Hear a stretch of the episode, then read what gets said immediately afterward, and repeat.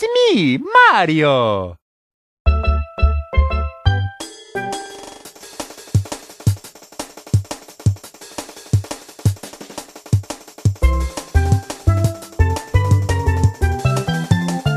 Saudações, ouvintes, colegas e fãs de videogame do N-Blastcast! Eu sou o Katayama e ó, é bom ver um evento desse porte em território nacional, viu? Oi, pessoal, eu sou o Daniel Morbi e eu digo para vocês que Super Mario Bros. Wonder está fenomenal. Oi, turma, quem tá falando é o Rodrigo e hoje vamos conversar sobre essa feira maravilhosa que foi a BGS 2023. E pessoal, tudo bom com vocês? Nesse último fim de semana rolou a Brasil Game Show, ou também carinhosamente apelidada de BGS. É uma tradicional feira anual de videogames que é considerada a maior conferência do gênero em toda a América Latina. Eu tinha um amigo mexicano que disse que fica, os mexicanos ficam bolados que brasileiro tem essa mania de falar que as coisas são o maior da América Latina. Ah, então faz o maior, pô. A BGS é essa feira tradicional que fala desse, desse hobby que a gente tanto ama, que são os videogames. É uma feira que ela nasceu no Rio de Janeiro, no dia 21 de junho de 2009, mas atualmente ela é, é realizada aqui em São Paulo e ela é um evento assim espetacular, maravilhoso, gigantesco. Bom, é, como se diz, né, é o maior evento de games da América Latina. Então é claro que o pessoal do Game Blast e do Nintendo Blast estiveram lá e aí o Daniel e o Rodrigo vão contar para vocês os detalhes, o que, que eles viram, o que, que foi legal e quais foram as impressões que eles tiveram da BGS 2023. Vambora, depois da musiquinha!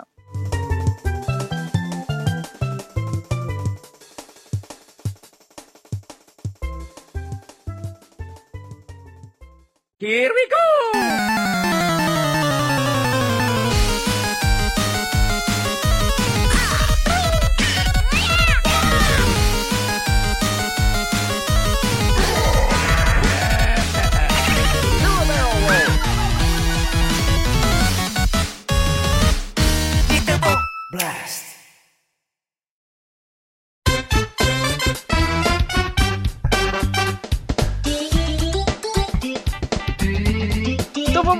Gente, infelizmente eu não fui na BGS desse ano, porque eu tive que trabalhar. Então, eu queria contar com vocês para vocês contarem para o nosso ouvinte o como que é a experiência da BGS, como que é o evento assim, o, o que, que vocês acharam do tamanho, do, do geralzão assim. É, Daniel, começa você, cara, falando foi, quais foram as suas primeiras impressões do evento assim. Cara, o evento em si, ele continua nas mesmas proporções do que nos anos anteriores, né? Ele ocupa uma parte lá do Expo Center Norte, né, que é um centro de convenções aqui em São Paulo. E conforme os anos foram passando, né, o espaço foi aumentando, eles viram que é, a demanda estava muito grande, então eles pegavam cada vez mais espaço dentro daquele pavilhão. E esse ano, né, e nos últimos anos, o tamanho da feira, assim, os espaços que a feira ocupa continuam os mesmos, né? Mas a sensação de entrar lá é uma sensação muito louca, assim, é uma é, uma, é muita luz, é muita música, é muito áudio, é, é stand competindo som com outro stand. É, você tá andando no corredor, aí você vê o stand da Nintendo, aí do outro lado você vê o stand de uma marca de periférico, e aí do outro lado tem o, a avenida indie com jogos assim independentes que você vai conhecer lá pela primeira vez. É, é muito estímulo, assim, é muita coisa acontecendo há muito tempo. É, é, no começo acho que é muito provável, assim, se você nunca foi no evento, que você fique meio perdido, assim, é com tanta coisa acontecendo, mas é aquele perdido meio empolgante, assim, sabe? Você fica muito, muito animado em ver tudo aquilo acontecendo ao mesmo tempo. E, Rodrigo, você, diga pro nosso ouvinte, especialmente o nosso ouvinte que nunca foi numa BGS, que quando a pessoa chega na BGS assim, o que, que ela vê? Qual foram as suas impressões da quando você chegou na BGS? Olha, é muito interessante falar sobre isso, porque no meu caso foi a primeira BGS. Então, realmente, o que o Daniel falou é verdade. Você chega naquele lugar, ele é um espetáculo. Você acaba se perdendo de tantas coisas boas e legais que tem ali. Você encontra de tudo ali dentro. Você encontra desde os estandes das desenvolvedoras, das fabricantes, até estandes de bancos que oferecem jogos para experimentar. Teve uma papela, para vocês terem uma ideia, o tamanho da feira, teve uma papelaria que patrocinou o evento que montou uma loja inteira lá dentro. Mesmo assim, ficou pequeno em comparação aos estandes das outras empresas. O stand da Nintendo, enorme. Os estandes, até os estandes da, do pessoal da Avenida Indy também, muito interessantes. É muito conteúdo, é muito estímulo mesmo, visual, sonoro, atividades, pessoal fazendo as competições, o pessoal que participou dos concursos de cosplay. Realmente é um mundo ali. Se você entrar no, entra no começo do período, no começo da, da exposição, passa o tempo que você nem vê. Quando olha, nossa, tá acabando o dia. então, realmente, é uma feira grandiosa, muito conteúdo e o mais interessante, é uma feira que se preocupa com o usuário final, com o gamer. Não é uma coisa tão restrita ao público que trabalha com jogos, os jornalistas, etc. É um programa para a pessoa ir lá dentro e se divertir e se impressionar. Pô, muito legal, cara. Então, o nosso ouvinte que tem essa afeição pela plataforma Nintendo, imagino que eles queiram saber o que, que rolou lá no stand da Nintendo. Então, então, Daniel, você que foi o cara que mergulhou no stand da Nintendo. Você escreveu, é, você colocou entrevistas e impressões sobre o stand da Nintendo. Foi muito legal tá lá no nosso site o Nintendo Blast. Daniel, conta pra gente um pouco sobre o stand da Nintendo. O que, que você achou do stand da Nintendo no geral? É, quando você chegou, o tamanho dele? Conta pra nós as suas impressões. É, o stand da Nintendo, ele tava bem legal. É, acho que alguns dias, acho que no dia anterior a abrir a, o evento para o público, começaram a rolar umas imagens né, nas redes sociais do stand sendo montado, assim, umas imagens, umas panorâmicas, assim, né, do, do stand sendo montado, e a impressão que dava é que o stand estava muito maior que o stand do ano passado, né, e chegando lá no stand, essa impressão era muito verdadeira, assim, realmente parecia muito maior o espaço, assim, é, e a quantidade de jogos. Só que o interessante é que na, na entrevista que eu pude conduzir né, com a Pilar, a Pilar Pueblita, que é a gerente de relações públicas da Nintendo aqui para América Latina, ela confirmou que o, a área do stand é praticamente a mesma do ano passado. O que mudou era que o stand era muito mais aberto, né? Ele não tinha muita parede nas laterais.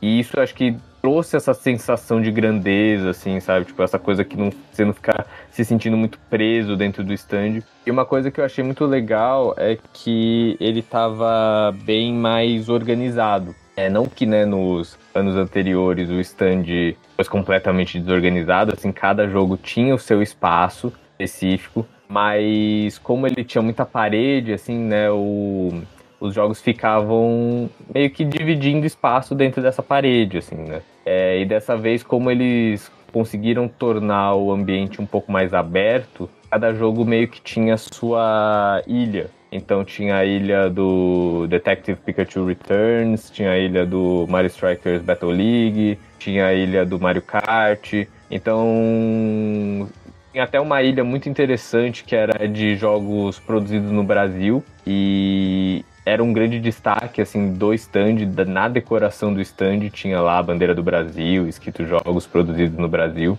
É, então você não se sentia muito perdido lá dentro. E como a feira é muito grande, né, vai muita gente né, na feira, uma coisa que eu achei interessante é que, óbvio que as filas estavam enormes, né, para testar os jogos, mas a circulação dentro do stand estava muito tranquila. E então acho que isso ajudou a fazer com que o stand tivesse uma cara melhor do que no ano passado, além é, dos jogos, né, que eles confirmaram com a gente que esse ano eles tinham mais de 90 estações de jogos lá no, no stand. Então acho que isso deu um up no, no espaço no geral, assim. Daniel, aquelas fotos que estão ilustrando uh, o seu artigo sobre a BGS, sobre o stand da Nintendo, foi você que tirou as fotos? Sim, sim, foi eu que tirei. Aí, se quiser ver mais ou menos como é que foi, tá lá no site, assim, as fotos do, do stand. Não, vai lá, ó, gente, vai lá no. O Daniel, ele fez um. Ele fez uns artigos caprichados, assim, explicando como é que foi o stand da Nintendo. Então aqui no podcast é só áudio, você não pode ver, mas você vai poder ver as fotos do Daniel lá. Eu tô vendo a segunda foto aqui, que é uma foto que ele tirou de cima para baixo, né? Uma foto meio aérea, vamos chamar assim, do stand. Cara, o stand da Nintendo parece gigantão, meu. Muito, muito grande. A impressão que eu tive é que ele tá bem maior que do ano passado mesmo, e não é, né? É, não é. Eu, eu não me lembro exatamente o número que o pessoal da Nintendo passou pra gente. Eles falaram que tinha acho que cerca de. Vou chutar aqui, acho que era mil metros quadrados, alguma coisa assim. Posso estar falando uma informação completamente errada. Mas eu lembro que o pessoal da Nintendo, eles falaram cerca de mil metros quadrados. E, e eu acho que era justamente por ter essas ilhas de jogos com um espaço aberto, que você conseguia ver o, é, o lado de fora do stand, é, trouxe essa sensação maior pro, pro espaço, né? Eu lembro que ano passado realmente tinha bastante parede, né? O espaço, apesar de ter umas entradas é, mais parecidas com a desse ano. Então, segundo eles, foi essa sensação de grandeza foi tudo design, design de ambiente assim, que eles conseguiram fazer e ficou, eu, eu acredito que ficou bem bacana. É, as fotos que você tirou aqui foram no dia da imprensa ou foi no dia do público normal? Porque o stand pareceu assim, a circulação pareceu bem tranquila lá. Porque a última BGS que eu fui, cara, tava tipo o, sabe, Carnaval de Recife. Tava meio assim a última vez que eu fui, cara.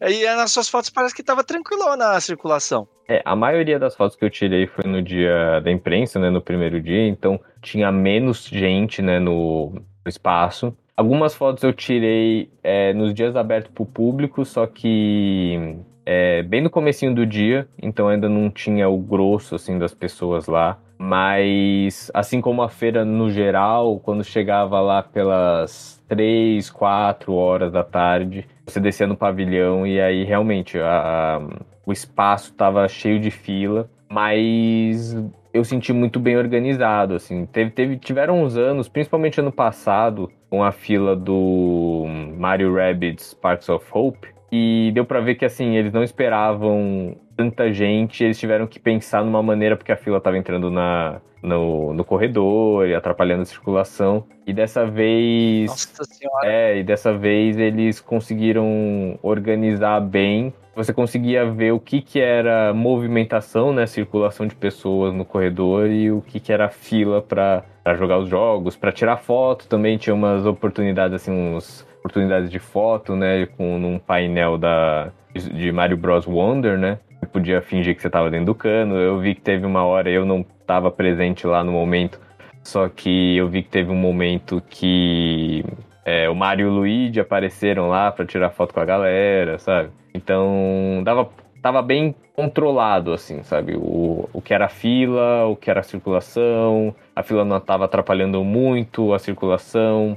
E dentro do, do stand estava bem. Eu senti pelo menos estava bem tranquilo de, de circular. Assim. E as novidades que você viu lá dentro? Lá dentro? O que, que você viu de que chamou sua atenção, que foi divertido para quem visitou o stand da Nintendo? O que, que você conta de, de destaque lá dentro? Cara, o, é, o principal destaque, né, acho que para o pessoal que acompanha a Nintendo, né, foi o Super Mario Bros. Wonder, tá lá, né? É a demo que teve presente né, nas prévias lá nos Estados Unidos, no Nintendo Live, que teve em, em Seattle em setembro agora, né? E acho que também está em algumas lojas nos Estados Unidos agora. Era a mesma demonstração, é, só que em português, né? Porque vale lembrar, né, que o Mario Wonder ele tá em português do Brasil completamente. E eu sinto que essa foi a principal, o principal destaque do da, da Nintendo na BGS. É, era o jogo que tinha mais fila. Assim, se você chegasse. Se você bobeasse assim por alguns minutos, você ia pegar uma fila gigantesca para jogar o jogo. É, e foi. Era um jogo assim que dos jogos presentes na BGS dava para ver que era um dos mais requisitados, assim, né? E para mim, assim, né, entrando um pouquinho no, no que eu achei do, do Mario Wonder, é, ele tá bem divertido, assim, ele tá bem. Ele promete mesmo fazer uma renovação do Mario 2D que a gente, sabe, parece que a gente é um pouco estagnado desde a de, da época do New Super Mario Bros. É, ele vem mesmo para trazer umas ideias novas, umas. É, uns conceitos de gameplay diferentes que a gente nunca viu assim na franquia. Isso tá bem legal. E depois acho que a gente pode é, conversar um pouquinho mais sobre isso. É, e também né, a localização para o Brasil tá muito boa. É, de outras é, novidades que tinha lá que eu achei interessante, tinha o, que nem eu falei, o Detective Pikachu Returns. É um jogo bem recente, né? Só que ele não tava muito. É, as pessoas não estavam muito procurando ele. Acredito eu por ser um jogo mais de texto e o jogo tá em inglês e né, ele tava competindo com outros jogos evergreen gigantescos como Mario Kart, Super Smash, Just Dance. É, outro, outro destaque legal que tinha lá era o Prince of Persia, é, novo, né, que vai lançar em janeiro de 2024. Ele estava lá numa versão demo e era uma versão específica para Switch. Então eu, eu, pude jogar um pouquinho também. Ele tá bem interessante, assim, bem aquele Metroidvania bem fluido e muito legal assim ver a Nintendo fazendo essa parceria com a Ubisoft para trazer o jogo. E, claro, assim, acho que a coisa que o, o, visitante moderno da BGS sempre procura é brinde, né? Então eles tinham, eles tinham uns brindes muito bacanas lá. Além de pôster, assim, pôster do Mario, pôster de F099, que é, sabe, tipo, nossa, eu não esperava que fosse ter um pôster de F0 na, na BGS. É, eles estavam distribuindo é, para quem tem a conta do My Nintendo, uns bonequinhos de acrílico do Mario Wonder, super bonitinhos. É, eles estavam distribuindo códigos de Pokémon, de Pokémon Go. E eles estavam com uma coisa que eu achei meio questionável, assim, que era uma espécie de passaporte. E você tinha que jogar nove jogos, né? Entre, sei lá, Mario Kart, Zelda Tears of the Kingdom, é, Kirby and the Forgotten Land. É, e cada vez que você jogasse, você ganhava um adesivozinho, e quando você completasse e jogasse todos os nove jogos, você ganhava um chaveiro do, do Mario Wonder. Eu achei meio, meio questionável é, é esse, esse passaporte, porque é, pessoa chega lá na BGS super cheio, pega filas assim que demoram mais de uma hora. Então, se você Vou pensar assim, né? Uma fila de uma hora vai levar nove horas pra você jogar todos os jogos para você ganhar um chaveiro em troca. Pensa num chaveiro caro. é, então, mas tava bem legal, assim, acho que o stand tava, tava bem cheio de atrações, assim, pra galera. Legal. Ô, Rodrigo, pra você não ficar muito quietinho aí, e aí, você foi no stand da Nintendo lá também? Fui sim e gostei muito. Essa questão que o Daniel trouxe do passaporte realmente era um desafio a gente que chegou cedo no evento, é, conseguimos inclusive alguns selinhos ali no passaporte, porque no começo, antes das três horas mais ou menos, dava para você ir com mais calma e tal.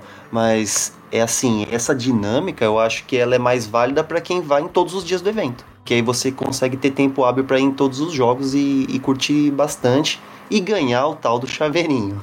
Mas em geral, o stand da Nintendo para mim foi um dos melhores porque assim, souberam aproveitar o espaço, souberam oferecer jogos divertidos.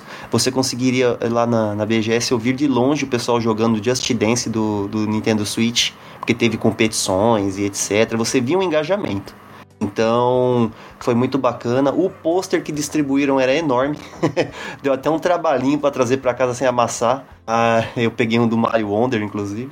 Mas gostei bastante, sim. Eu, como visitante de primeira viagem, eu aprovei demais. Deu para curtir bastante o stand da Nintendo. Pô, cara, muito bom. Eu, se tivesse ido, não sei não, cara. Você pegar fila para jogar Mario Kart e Zelda, coisas aí, eu jogo no meu Switch, né? para pegar selinho, para pegar um chaveiro, não sei não, cara, se eu ia pegar. Mas assim, com certeza, é, é, legal. Eu, eu ia me matar para pegar. O Mario Wonder eu queria experimentar, cara. O Mario Wonder, parece que ele tá realmente fantástico. Realmente fantástico mesmo. Seria. É legal, né? Jogar antes de todo mundo e tal.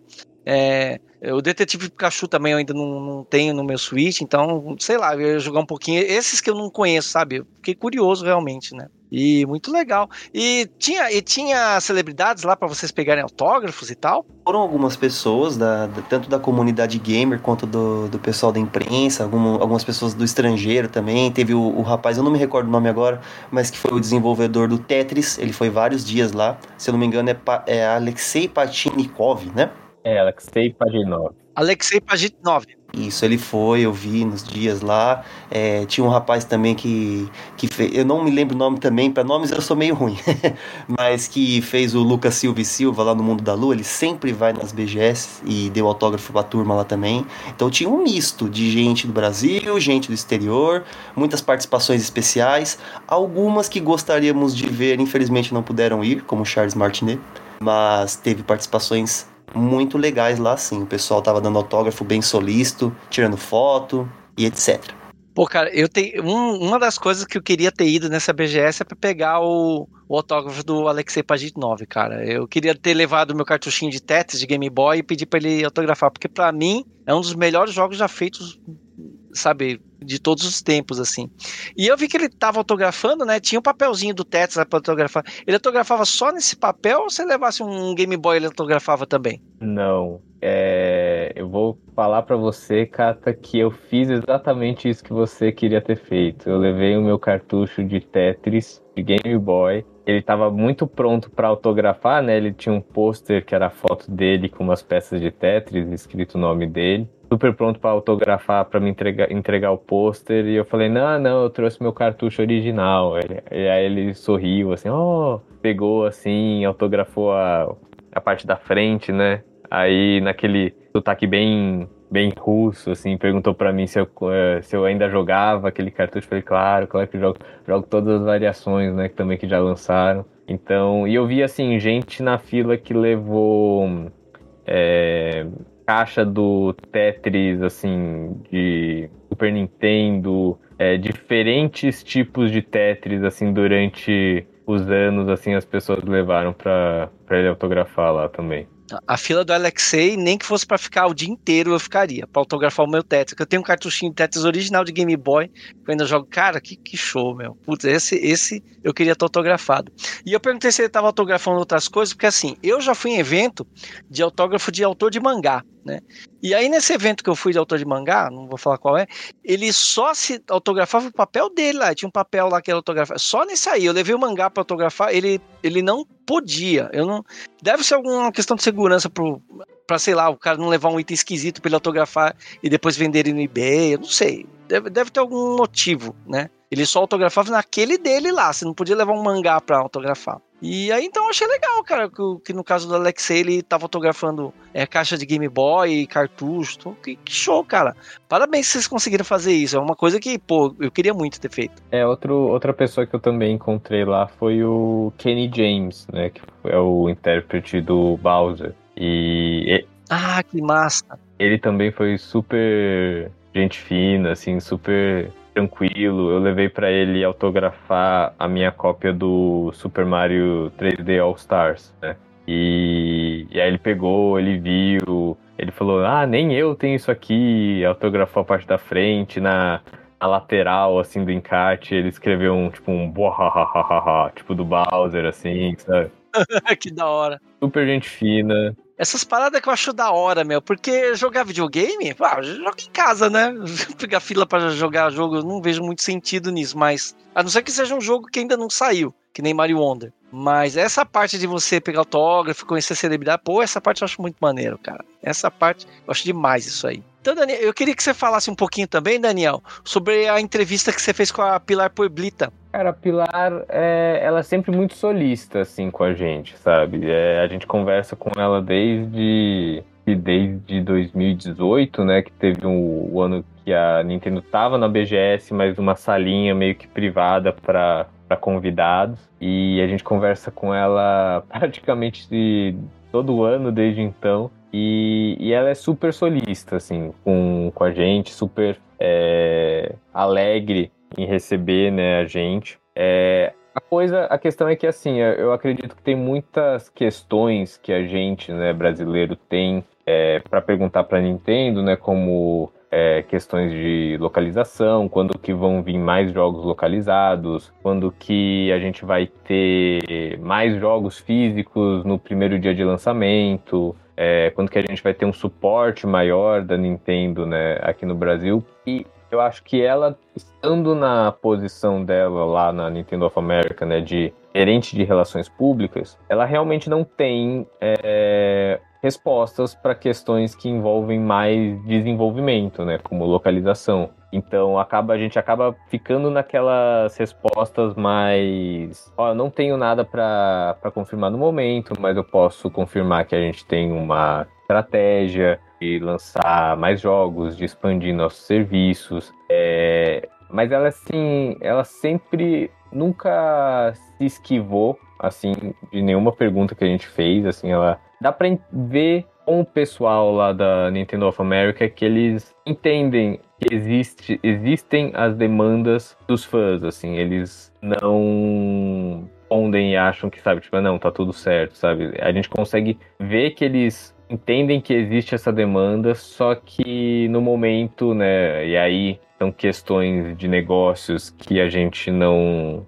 não entra, né, a gente não tá a par, eles têm estratégias que às vezes a gente, por mais que a gente questione eles, eles ainda não estão prontos para dar uma resposta concreta, né? Mas a Pilar, ela sempre, ela é muito gentil, assim, ela sempre foi muito legal com a, com a gente. É, a gente demorou um pouquinho, né, porque algumas questões logísticas, assim, pra gente conseguir conversar com ela, mas, assim, quando a gente entrou lá na parte de imprensa do stand para falar com ela, ela viu a gente, deu um abraço, perguntou onde a gente queria fazer, onde seria melhor. A gente entrou numa salinha de imprensa lá que tinha um Nintendo Switch com uma TV lá com FIFA e perguntou se a gente queria jogar FIFA. E eu falei, não, eu sou muito ruim em FIFA e em, em, em futebol de verdade também. É, mas, mas ela sempre trata a gente com muito carinho, assim. E dá pra ver que eles têm, né, tipo, eles entendem que existem essas demandas que eles ainda não conseguem responder. Mas tem uma coisa que eu falei pro pessoal lá que eu achei interessante que ela confirmou algumas coisinhas e não tinha informação até então, né? Por exemplo, é, aqui em São Paulo tá rolando de novo, né? O acho que acabou de acabar, na verdade, o Nintendo Switch Shopping Tour, era aquele evento, né, que levava o Nintendo Switch para os shoppings. Ela confirmou pra gente que o evento vai voltar até janeiro de 2024. Aí a gente perguntou se Mario Wonder estaria entre os jogos. Ela disse que sim, que Mario Wonder vai estar entre os jogos que vão estar disponíveis nesse evento, que vai ser em, em São Paulo e no Rio de Janeiro, né, em diferentes shoppings. Ela confirmou que Mario Wonder em alguns é, em algumas lojas selecionadas vai estar no Brasil à venda no, na sexta-feira, né, do lançamento dia 20. Olha que beleza. Então teve algumas informações que ela passou pra gente que foram informações legais, assim, informações que eles ainda não tinham divulgado para a imprensa e para o público, né? Pô, isso é legal. Eu fui num, num, Teve um shopping tour aqui num shopping aqui perto da minha casa, eu fui. E ouvinte, se tiver um perto da sua casa, não deixe de ir. Porque é muito legal, cara. É muito legal. É tipo uma mini BGS. Você pode jogar os jogos do momento da Nintendo, né? Na época que eu fui, que eu fui aqui era o Mario Strikers o jogo. E foi divertido. Eu joguei com o pessoalzinho e tal. E a gente ganha esses, esses posters gigantes. Então, se você, assim como você, não pôde ir na BGS, tenta ir nesse, nesses eventos de Nintendo em shopping, porque é super legal e assim, se você for assim no meio da semana, num horário pouco movimentado, é legal que não tem fila, você pode jogar à vontade, conver trocar uma ideia com o pessoal da Nintendo, ganhar pôster. Eu super recomendo, é muito bom mesmo. E Daniel, o que, que você pegou? O que, que você tirou de loot lá no, no, no stand da Nintendo? O que você trouxe para casa de bom? Pegou chaveirinho? Pegou o quê?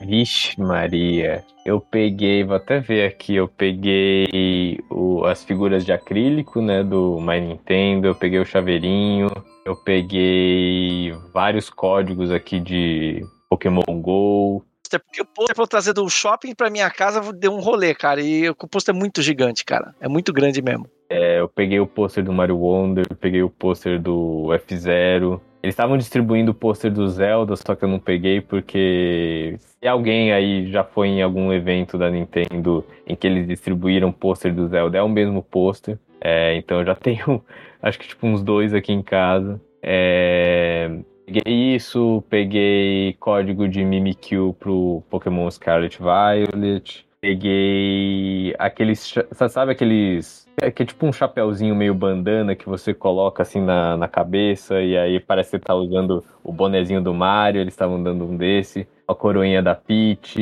um que era de Pikmin, que era tipo um Pikmin, um bonezinho de Pikmin, que prendia assim na cabeça. É... Eu acho que foi isso, assim, mas assim, eu voltei com muita coisa na sacola, assim. Até o, obsceno, assim, a quantidade de coisas que eu trouxe. Caramba, e você, Rodrigo, o que, que você pegou de bom lá?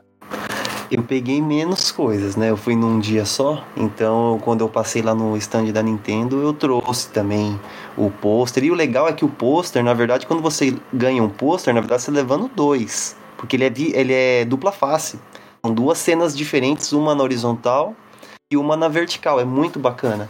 Eu trouxe os bonequinhos de acrílico também, o código do Mimikyu para poder baixar no Pokémon Scarlet Violet, entre outros. Então deu para trazer um pouquinho. Não trouxe tanta coisa também porque eu não moro em São Paulo capital. Então o trajeto ia ser um pouquinho maior, o medo de amassar os não pode voltar com. Você não pode voltar com o saco do Papai Noel, que nem o Daniel voltou.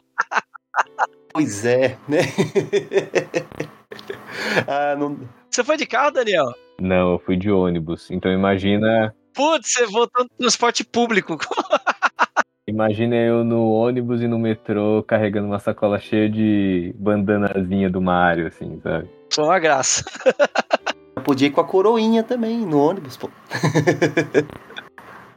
Então, aí eu tô perguntando isso pro ouvinte, né? Quando ele for num, numa BGS, ele saber mais ou menos a expectativa do que, que ele pode pegar, né? No, no stand e tal. Então, é, é, a Nintendo, das três, das três grandes empresas de videogame que tem, que tem no mundo, né? Microsoft, a Microsoft, a Sony e a Nintendo, só a Nintendo que, que compareceu à BGS. Então lá teve a falta da presença, é, não tivemos a presença nem de um stand do, dedicado do PlayStation e nem de um stand dedicado do Xbox. E, cara, eu acho isso uma pena, cara. Eu acho que a gente que é jogador, né, e gosta de videogame, independente da plataforma, eu acho uma pena que as outras duas grandes não, estiveram lá para lá no evento, né? Eu, eu, senti falta disso, né? Pelo menos a, a Nintendo, né? A Nintendo tava lá, marcou presença, eu achei isso positivo. Se vocês quiserem comentar alguma coisa sobre isso, aí eu, se não, eu passo pro Rodrigo falar da SEGA. É, eu acho que eu tenho uma coisinha, assim. É, triste, é bem estranho, assim, a gente não ver todas as principais. É estranho a gente não ver né, todas as principais fabricantes de, de hardware, de console, assim, lá. É, e isso acho que começa a criar uma discussão sobre o que, que vai ser a BGS daqui para frente, né? Porque é, dentro desse, dos negócios das empresas, assim, a gente vê, pode ver algumas mudanças, né, no, no, na estratégia para a América Latina e a gente já vê que eventos como E3 assim já, já começaram a morrer, né? Porque as empresas estão já se dedicando aos seus próprios é, eventos, né? Porque assim eles gastam menos dinheiro e conseguem ainda fazer a divulgação do, dos produtos, né? Então lá na, na imprensa começou uma conversa de tipo, e ano que vem, sabe? O que, vai ser da BGS? O que, a BGS vai ter, sabe? Será que a gente vai ver a volta de outras e que saíram? Será que vai ser uma, um evento menor? Será que vai continuar assim? E aí começa meio que a pôr em xeque evento em si, né? Rodrigo, você também visitou lá um outro stand que foi super legal. Eu, eu li a, o seu artigo lá no, no Game Blast, cara, o stand da SEGA. Você poderia falar um pouquinho sobre como foi essa experiência, como foi essa visita? Claro, vamos falar um pouquinho sim sobre isso, né? É, a gente lamenta um pouco, né, não terem vindo a Microsoft e a Sony, mas se nós voltarmos lá nos anos 90, as principais fabricantes vieram, né, que é a Nintendo e a Sega. E a Sega veio pela primeira vez na BGS, é a estreia dela. E eu fiz uma cobertura lá, deu uma boa passeada no stand da SEGA para poder conferir esse momento histórico. É, em primeiro lugar, é muito legal, né, quando uma empresa aceita vir a um evento no Brasil de games, porque valoriza a, o relacionamento do gamer brasileiro com a empresa. E no caso da SEGA, a gente não pode esquecer que durante muitos anos ela foi líder de mercado aqui no Brasil pela parceria com a Tectoy. Então, aquela épica batalha de corações e mentes entre a Nintendo e a Sega não, não poderia ficar sem um grande finale como esse, né? Ver as duas empresas em território nacional oficialmente sempre é muito gratificante. A Sega ela veio pela primeira vez ao Brasil, né, na, na BGS, e assim, ela apresentou boas novidades. Um dos destaques que eu faço pela a participação da Sega nessa edição da BGS é que ela, além de ser inédito a vinda dela no evento, todos os jogos apresentados são inéditos. Ela trouxe jogos tanto de sua linha principal, né, da, da própria SEGA como distribuidora, quanto da subsidiária Atlus. Então, é, no stand da, da desenvolvedora, nós encontrávamos jogos da série Persona, é, da Atlus, né? Persona 3, Persona 5. Tinha jogo Endless Dungeon para jogar lá também jogos da linha Like a Dragon, que antigamente era conhecida como a Yakuza, né? E o Sonic Superstars. Todos os jogos apresentados, eles não foram lançados até o final da BGS. O que, tá, o que vai ser lançado primeiro, se eu não me engano, é o do Sonic. Para lançar, se eu não me engano, essa semana. E assim, é um stand muito bonito, bastante espaço instagramável. O pessoal poderia tirar foto lá no stand da SEGA, naquele anel gigante, aquele pórtico gigante que o Sonic em tantas outras aventuras, no Sonic 3 da vida aí entrava para poder ganhar uma esmeralda, agora as pessoas poderiam ir lá também tirar uma foto. Então, é, foram Irado esse portal, irado pra tirar foto, muito da hora. Muito legal, inclusive da, das, das partes não jogáveis da feira era uma das que tinha mais fila, né? Pro pessoal tirar uma recordação e levar para casa. Outros cenários legais também que a SEGA colocou lá para os fãs foi um octógono para o pessoal que gosta do Yakuza, gosta de uma pancadaria, tirar umas fotos lá. Tinha até taco de beisebol para você ter uma ideia, para o pessoal tirar, mas não era para bater no, no, amiguinho, né? Era só para tirar uma foto mesmo. E aquelas câmeras de foto 360, que a câmera gira em volta da pessoa, é, também tinha lá no, no stand do Persona, com imagens do jogo e tal que eu achei legal também é que não eram todos os jogos, mas uma boa parte veio traduzido em português, os demos que as pessoas poderiam jogar. Tinha várias plataformas lá, mas eu senti falta do, do Switch, porque, por exemplo, Sonic Superstar sai para Switch também. E não tinha lá. Então eram outros consoles. Mas foi um stand muito legal de se acompanhar. É, eles colocaram algumas pessoas também para poder auxiliar, né? Os jogadores que estavam lá de primeira viagem. Como os jogos todos eram inéditos, os que foram apresentados dessa vez. Então foi interessante que colocaram, né, disponibilizaram assistentes as pessoas que poderiam auxiliar lá os jogadores para poder passar de alguma fase, alguma, alguma outra coisa. Tinha limite também de tempo para poder jogar os demos, né? Quanto maior a fila, maior o limite. Aliás, menor o limite, perdão. Mas é, dava para aproveitar bastante, tinha bastante consoles ali para o pessoal jogar. E é um stand naque, daqueles moldes que a gente imaginava lá atrás, nos anos 90. Bem azul, com os logos da SEGA enorme em cima. Um monte de videogames pronto para você jogar, headset para você entrar em imersão dentro do game. Então, assim, eu acho que a SEGA, como um primeiro primeira impressão na BGS, marcou. Ficou muito legal a participação dela e da sua subsidiária, né, da Atlus. E assim, a gente como gamer torce para que essa presença continue constante, que venha mais e mais vezes. Se ela quiser fazer um stand até maior, né? Seria muito legal também. Foi um stand de tamanho bom, tamanho grande, mas não chegou ao tamanho da Nintendo. Stand da Nintendo, show de bola.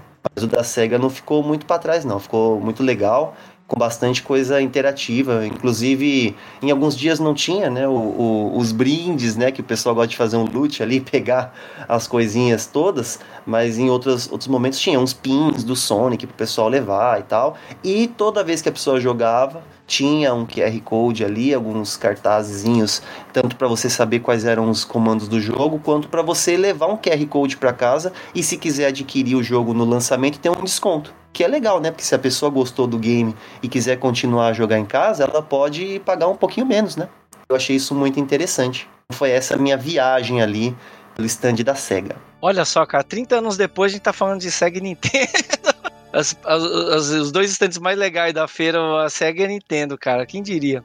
A guerra de console dos anos 90 tá aí. E não teve nem, nem PlayStation nem Xbox, né? Que pena. Né? Que, que coisa. E assim, além, além desses stands, quais os outros stands que chamaram a atenção de vocês lá na BGS? Que, que outras coisas de legal que tinha? Cara, a Avenida Indy é sempre muito legal. Assim, é muito. Você vê, assim, né, o, a, o pessoal, seus jogos em desenvolvimento, assim, muita, muitas ideias bacanas surgindo de lá, sabe? Esse ano tiveram algumas coisinhas que, assim, tinha jogo que tava lá, mas já tinha sido lançado, sabe? Tava lá meio que pra mostrar de novo o jogo e fazer com que as pessoas também ganhassem brindes, assim, né, do jogo. Mas é sempre é sempre legal dar uma passada assim pela pela Avenida Índia, assim, é bem é sempre bem bacana. E uma coisa que eu sempre acho engraçado em evento, assim, esses eventos grandes, assim, que você anda muito, é como que existem algumas marcas que estão lá não necessariamente envolvidas no mercado de jogos, mas estão lá para, né, tipo, estar tá presente, né, fazer a marca ficar na cabeça do, do consumidor que está lá. E muitas delas, uma lá, por exemplo, o stand inteiro eram sofás e cadeiras e puffs, porque eles sabem né, que a pessoa vai estar tá super cansada uma hora e aí,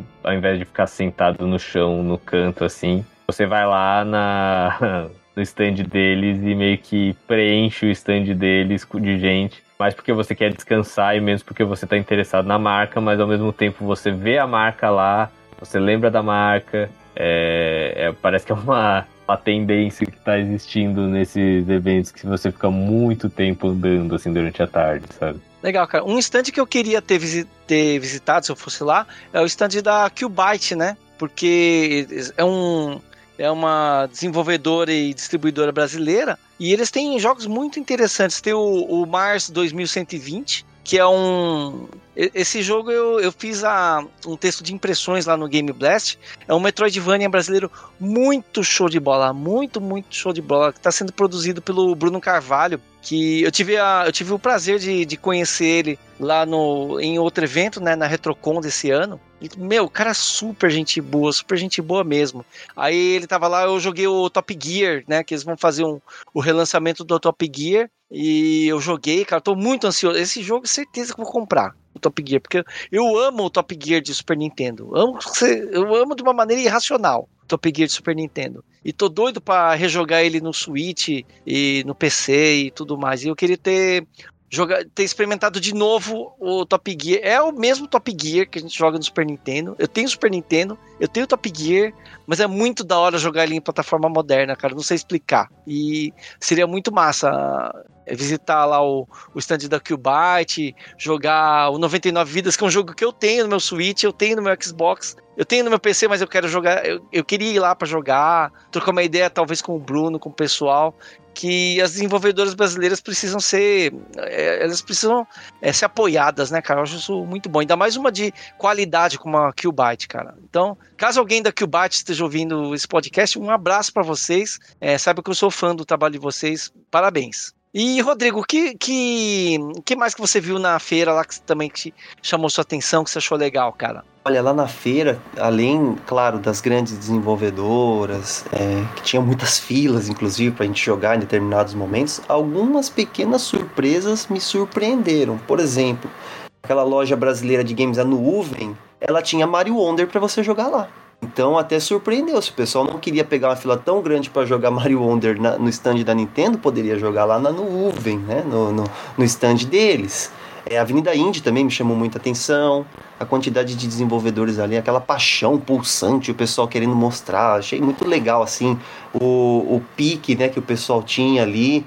E, e, assim, as dimensões da, da BGS me impressionaram. Como primeira viagem ali, em determinados momentos eu realmente me perdi se andar, aquele monte de luzes, neons, jogos, cadeiras para você sentar, é, cheiros gostosos de comida, com muitos stands. Montaram um McDonald's dentro da BGS esse ano. Assim, tem muita coisa que eu achei interessante ali, porque realmente parecia um mundo. Se você pegar o stand da Nintendo sozinho, já dava um evento. Imagina aquilo 10, 20 vezes mais. Realmente, aquilo me impressionou bastante. Então, assim, a quantidade de jogos para você experimentar, de todos os tipos, né? Tanto jogos de ação, aventura, RPG, até alguns jogos que eu pensei que não seriam viáveis de serem levados a uma feira, por exemplo, The Sims, tinha espaço para você gastar umas horinhas ali para jogar The Sims se você quiser. Então, assim, teve muita variedade para tudo que é gosto. Eu acho que se a pessoa tiver a oportunidade de ir mais de um dia, é interessante que ela vá mais de um dia. Porque tem muito conteúdo dentro da BGS e me impressionou. Rodrigo, então, você que foi a, a sua, primeira, a sua primeira BGS, cara, quais, for, quais foram suas considerações finais sobre a feira? Qual que é o seu, o seu parecer sobre a primeira BGS que você foi, cara? Diz aí, qual que é uma experiência para alguém que é novo e foi pela feira, feira pela primeira vez. O que, que você achou? Eu achei que aquilo tudo que eu ouvia falar antes realmente é verdade sobre a BGS. As dimensões, a quantidade de, de, de conteúdo que você é exposto, a qualidade das coisas, a organização. É, a estrutura do evento achei muito imponente, achei é, muito interessante. A questão da acessibilidade também, porque é um espaço é, majoritariamente plano. É importante, né, para um evento pensar nisso também. É, a gente conseguir encontrar pessoas que, que tinham necessidades especiais ali conseguindo curtir. E isso é muito legal, porque é uma festa. No final da, das contas, é uma festa, é a festa da diversão dos jogos. Você consegue encontrar num, num, num, único local todas as tribos, todos os jogos que você tem paixão, quer lá jogar, quer experimentar, coisas novas, coisas que você não conhecia. A BGS, para você ouvinte que nunca foi, é uma experiência inesquecível. Vale a pena você ir sim. E tomara que as desenvolvedoras continuem investindo em eventos aqui no Brasil, que elas continuem vindo. Tomara que a dona Microsoft, a dona Sony ouçam aí, voltem, gente. É importante. Nós somos gamers, o Brasil é um dos maiores mercados gamers do mundo. E eventos como esse só tendem a enriquecer, né?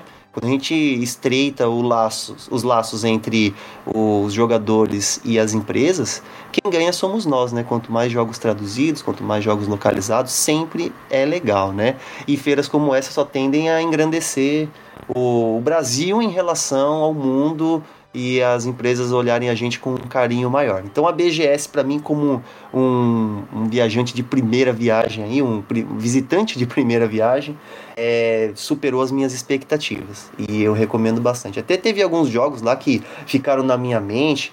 Teve um joguinho lá de um, de um desenvolvedor que, que fez um jogo para Atari 2600 que me surpreendeu demais. Assim, coisas que eu realmente não esperava, eu encontrei na BGS. Então é um passeio que vale a pena ser feito.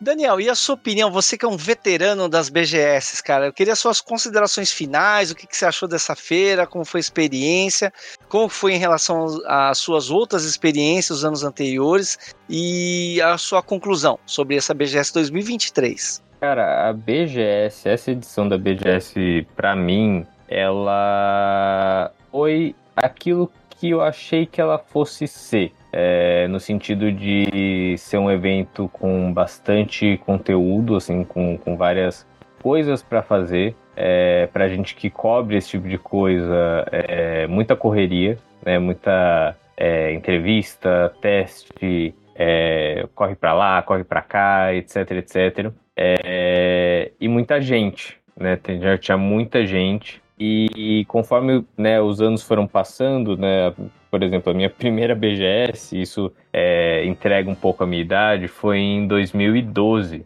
E de lá para cá o evento mudou muito, né? O evento cresceu muito, ele mudou muito. E dá realmente para ver que o evento ele tá virando meio que entre aspas uma festa pro público, né? Uma festa pro gamer, que nem o Rodrigo falou, assim, é um, é um evento dedicado realmente pro público, para as pessoas testarem os jogos e possivelmente, né, fazerem uma compra depois dos jogos, né? Então a gente não vai ver muita novidade assim que a gente veria num evento que é mais dedicado à imprensa ou à cobertura, que nem uma Summer Game Fest, que nem é o que era E3, né? A gente vê muita gente lá, realmente assim, eu, eu vi um rapaz lá que estava extremamente empolgado para jogar Smash, sabe? É um jogo que, assim, quem acompanha sabe que já faz um tempinho que lançou, mas ele estava muito empolgado, muito provavelmente porque, sei lá, é a primeira vez que ele ia jogar e aí estava querendo comprar. Então é um evento bem assim. E, e eu acredito que ele tá mudando, né? Tipo, focando mais um pouco no público, assim, sabe? Nessas experiências do público. E ficando um pouco menos focado em, em trazer novidades. E eu acho que isso reflete um pouco nessa ausência, né? De Microsoft, nessa ausência de Sony e na presença de muitos, muitas empresas de periférico, é, muitas empresas fora do ramo, né? É, papelaria, perfumaria, sabe?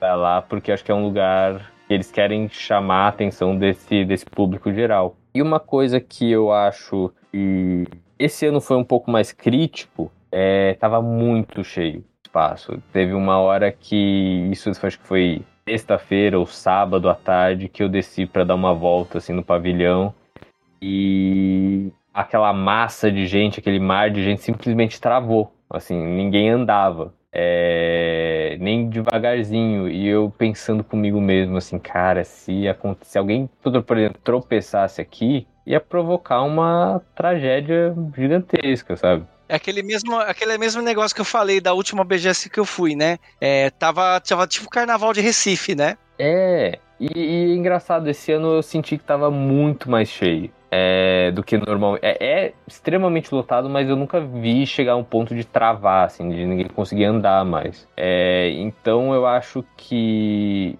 e a BGS ela quer ser um evento realmente assim para o público, para trazer o público, para ter o máximo de gente possível. Acho que eles têm que pensar um, repensar um pouco a estrutura do evento para comportar esse, é, esse, tipo de gente, porque chega uma hora que você tá tão assim no meio de uma galera, andando super devagar, ou tá, sei lá, uma hora e meia, duas horas numa fila, sabe? E o, o, a coisa que, assim, o jogo que era para trazer diversão acaba. Você acaba ficando estressado, sabe? É, então eu acho que realmente é isso, assim, se a BGS ela quer focar mais no público, é, então que aumente o espaço, ou repense a organização dos estandes, é, muito stand assim com palco que o pessoal fica parado no corredor e aí isso atrapalha um pouco a, a circulação. É, então, assim, a minha impressão geral da BGS é que é um, é um evento legal, assim, você passa por vários perrengues, mas é sempre muito bacana, assim, sabe? Tipo, é,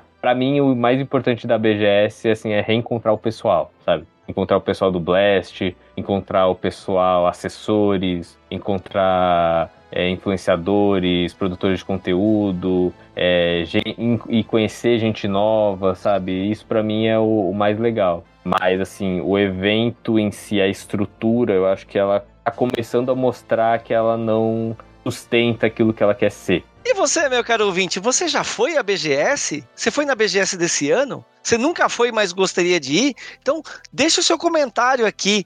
Fale pra gente a sua experiência aqui nos nossos comentários. O, o N-Blastcast é o podcast do Nintendo Blast. Esse site onde você encontra notícias, você encontra resenhas, você encontra artigos, você encontra análises, você encontra as impressões dos nossos redatores sobre como foi a BGS. Tem artigos ótimos do Daniel lá. Super recomendo que vocês leiam. Tá?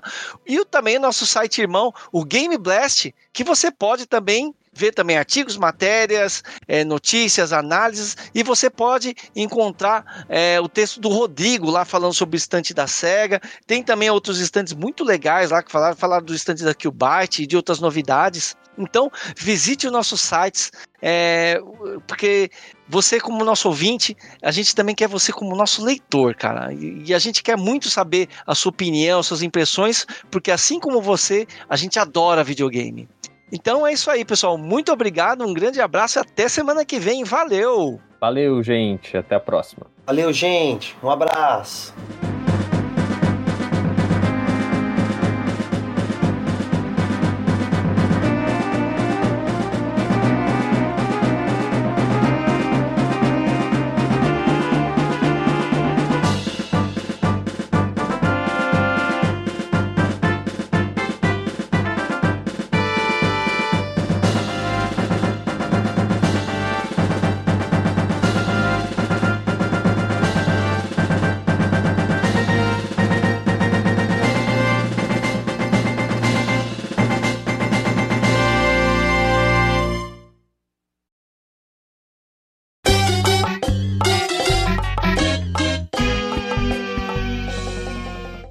Edição e sonorização feitos por Luigi.